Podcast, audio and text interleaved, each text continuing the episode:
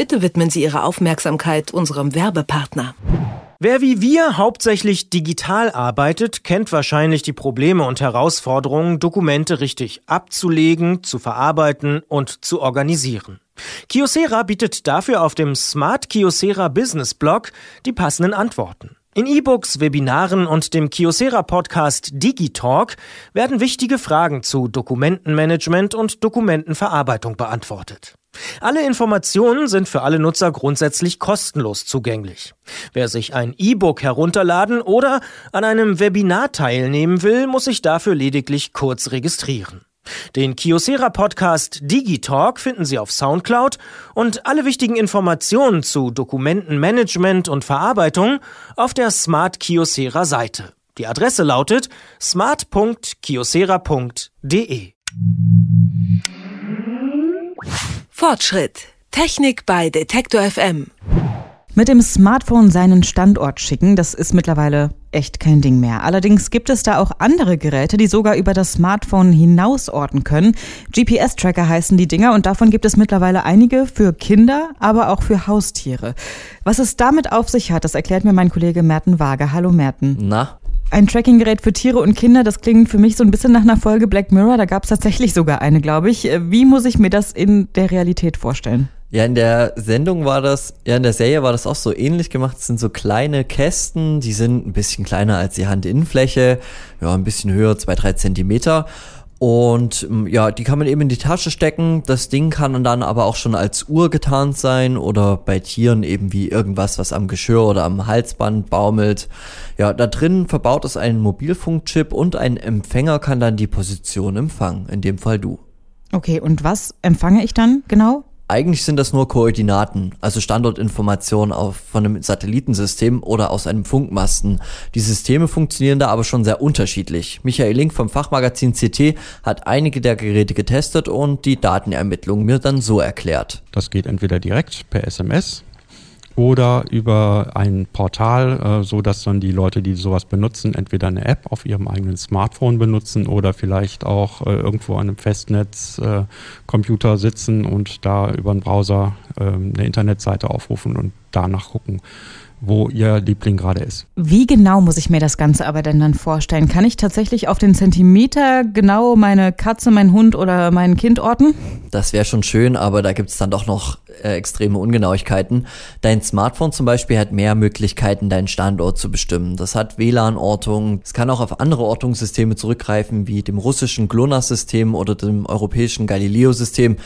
Diese kleinen GPS-Tracker haben das aber alles nicht. Die können sich ausschließlich auf GPS verlassen und äh, manche haben noch so eine ganz, ganz grobe äh, Ortungsmöglichkeit über den äh, nächstgelegenen Mobilfunkmasten. Die gucken dann einfach nach, in welcher Mobilfunkzelle bin ich und bestimmen dann den Standort auf ein paar Kilometer genau. Das reicht natürlich nicht, um äh, irgendwas wirklich wiederzufinden, was man irgendwie verloren hat oder was man sucht. Dennoch sind sie eine gute Gelegenheit, um herauszufinden, wo das Haustier so rumstromert. Immerhin gibt es tausende Fälle in Deutschland, bei denen Tiere dann verloren gehen. Das ist jetzt die eine Funktion, die du erklärt hast. Und klar ist es schön zu wissen, wo mein Haustier, mein Hund ist.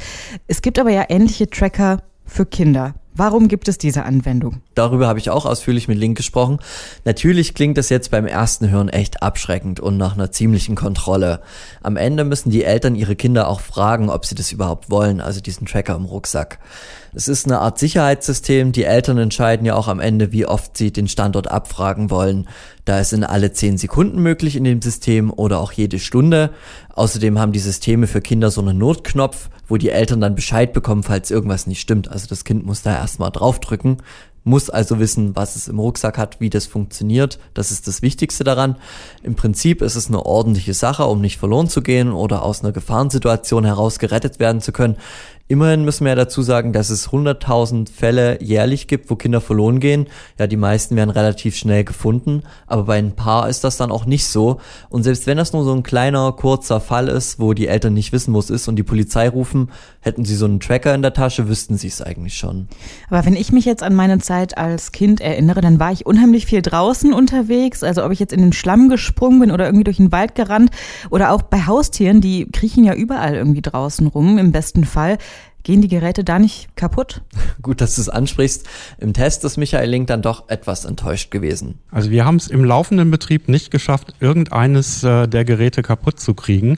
Allerdings haben wir schon ein paar Einfallstore ausgemacht. Äh, und zwar äh, sind das oft so die Ladebuchsen, die sind oft mit, nur mit so einem Stopfen versehen. Und wenn man den tatsächlich mutwillig oder aus Versehen nicht so richtig gut aufsetzt, dann kann es natürlich schon passieren, dass Wasser darüber reinkommt.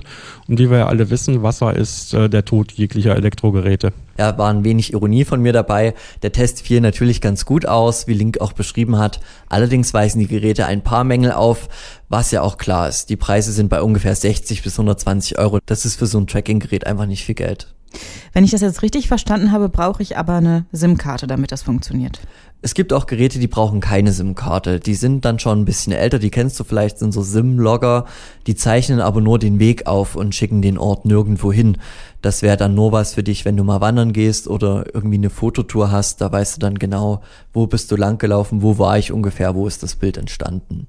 Und sollte man jetzt direkt zuschlagen oder werden die Geräte vielleicht noch günstiger? Was ist dein Expertenrat?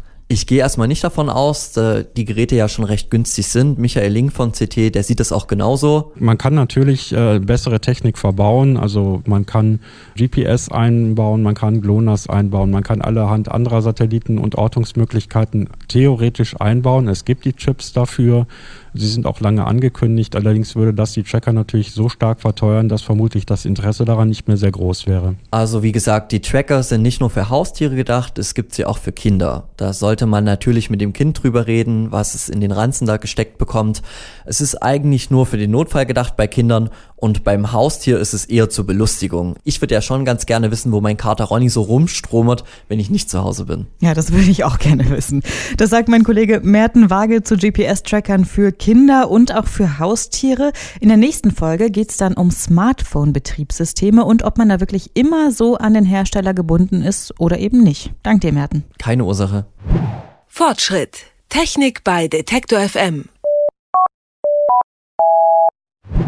Kyocera liefert mit dem Smart Kyocera Business Blog die passenden Antworten zu Dokumentenmanagement und Dokumentenverarbeitung. Den begleitenden Kyocera Podcast Digitalk finden Sie auf Soundcloud und alle wichtigen Informationen auf der Smart Kyocera Seite.